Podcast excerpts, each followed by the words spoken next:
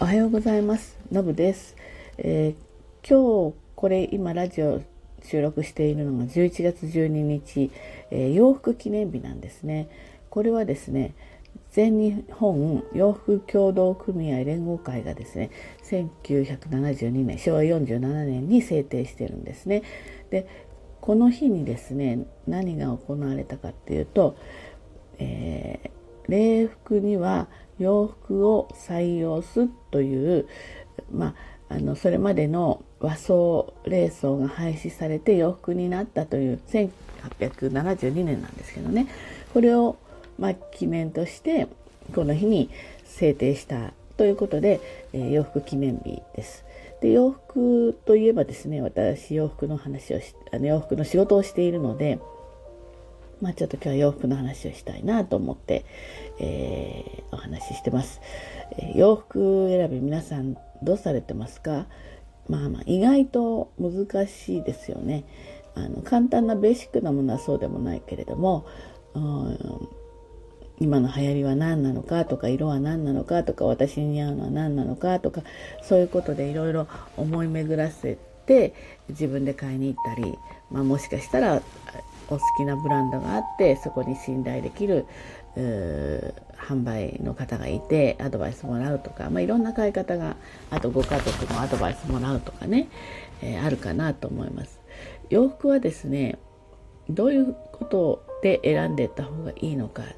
ということをまあ最終的にはお話ししますが私がじゃああのそういう各いうね私がどういうふうにあの選んでるのかっていうのをお話ししたいと思います、えー、私の場合はですね休みの日に洋服を見に行くってことをほとんどしてないんですねというのは常に洋服の世界にいるので休みの日はそういうところからちょっと離れたいっていう気持ちが強くてまあ、娘に誘われて洋服見に行こうよって言ってその楽しみの一つで行くことはあるんですけど必要に迫られていくことはもうまずないんですね。でじゃあどういう時に洋服買うかっていうともう当然日常的に洋服の売り場の近くにいるのでそこでさっさっさっと近くを観察してで自分に似合いそうだなとか好きだなっていう洋服そして自分に似合うかどうかは分かんないけどちょっと興味のある服そうですねこの辺をなんとなくピックアップしておくんですよ。で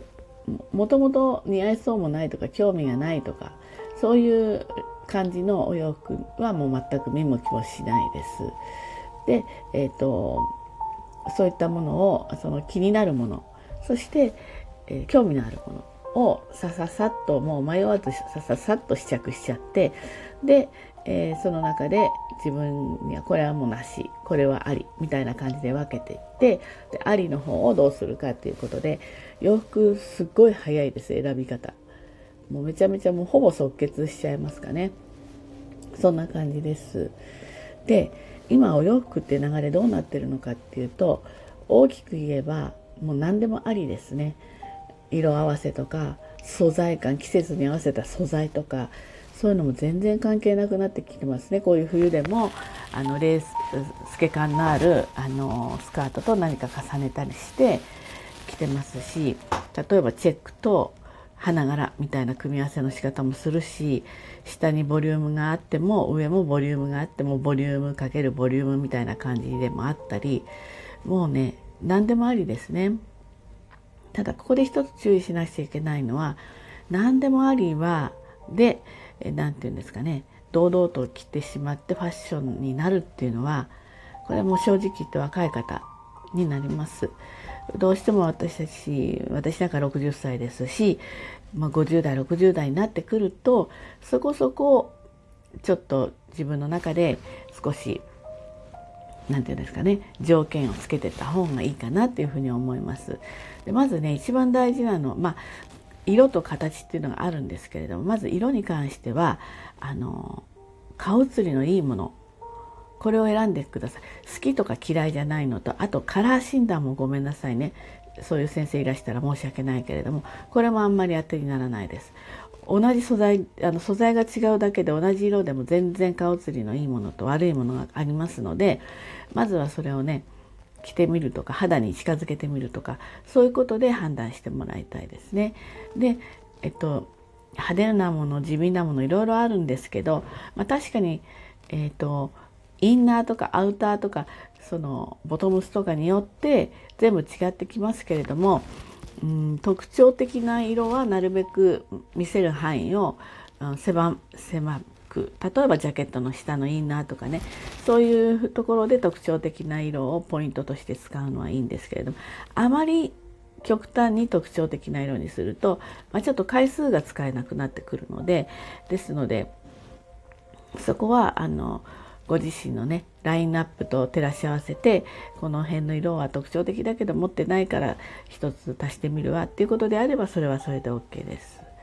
で、うん、形なんですけどやっぱりバランスなんですよね。あの下にボリュームがあったら上をちょっとコンパクトにしてみるとか上がボリュームがあったら下をちょっとコンパクトにしてみるとかそういうふうなちょっとバランスが整ってるとすごくいいかなとあとはバランス的に中ぐらいであれば上も中ぐらいで揃えてみるそんな形にしてみるとバランス取りやすいなので着てみないと分かんないんですねでよくね私もこういう仕事してるので例えば A と B と C といろいろあって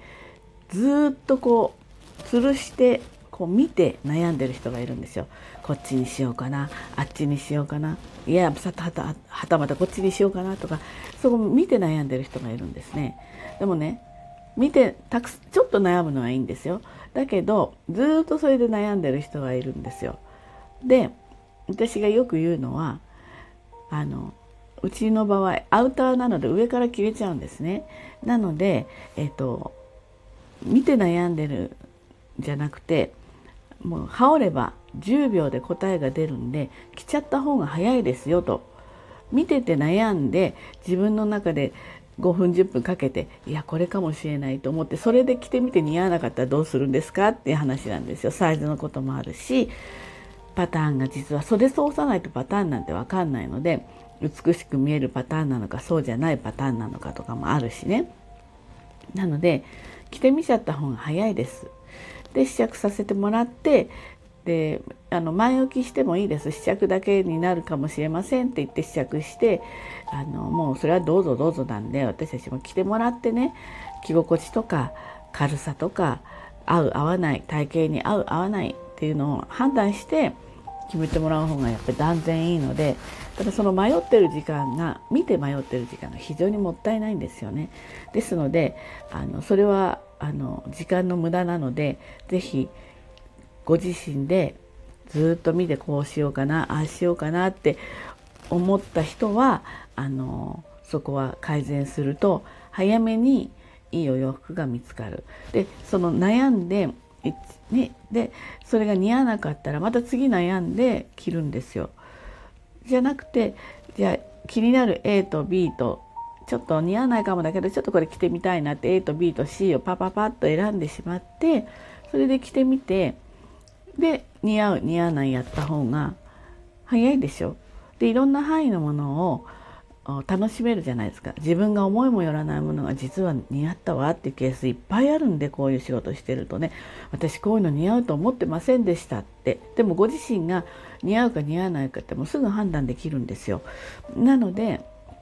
迷ってる時間をちょっと選ぶ時間に選ぶ時間っていうか試着してみるセレクトの時間に変えてみるとそれが選んでるもう 10, 分かけて1着選ぶんじゃなくて、えー、23分で45着選んでそれをパッパッパッと着てみたらもう56分で似合うものとこれはもう却下のものともう分けられるんですね。でその後で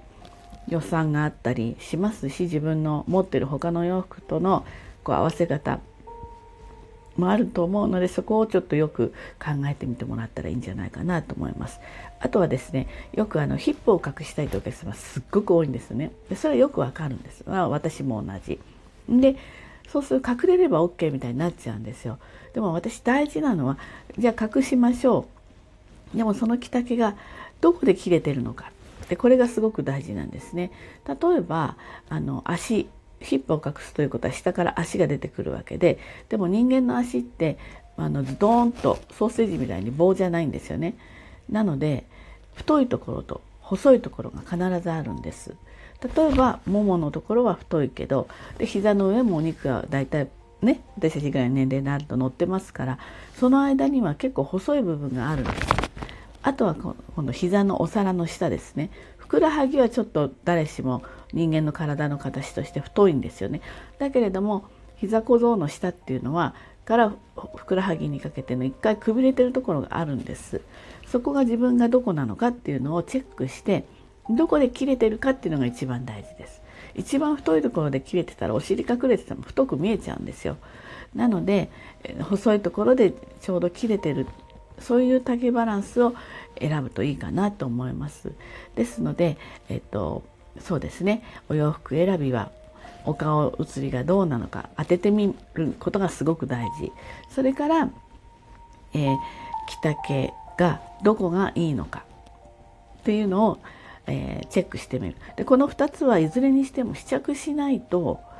答えは全く出てきませんいくら考えても答え出てこないのでこれは試着してみてえ自分の目で確認してあこれだったらすっきり見えるなとかこれだったら顔写りきれいに見えるなってことを判断して決められたらいいかなって思います。ということで今日はねお洋服の日記念日っていうことで洋服についてお話ししてみました。はい、ということで今日も一日頑張ってまいりましょう。じゃあねバイバイ。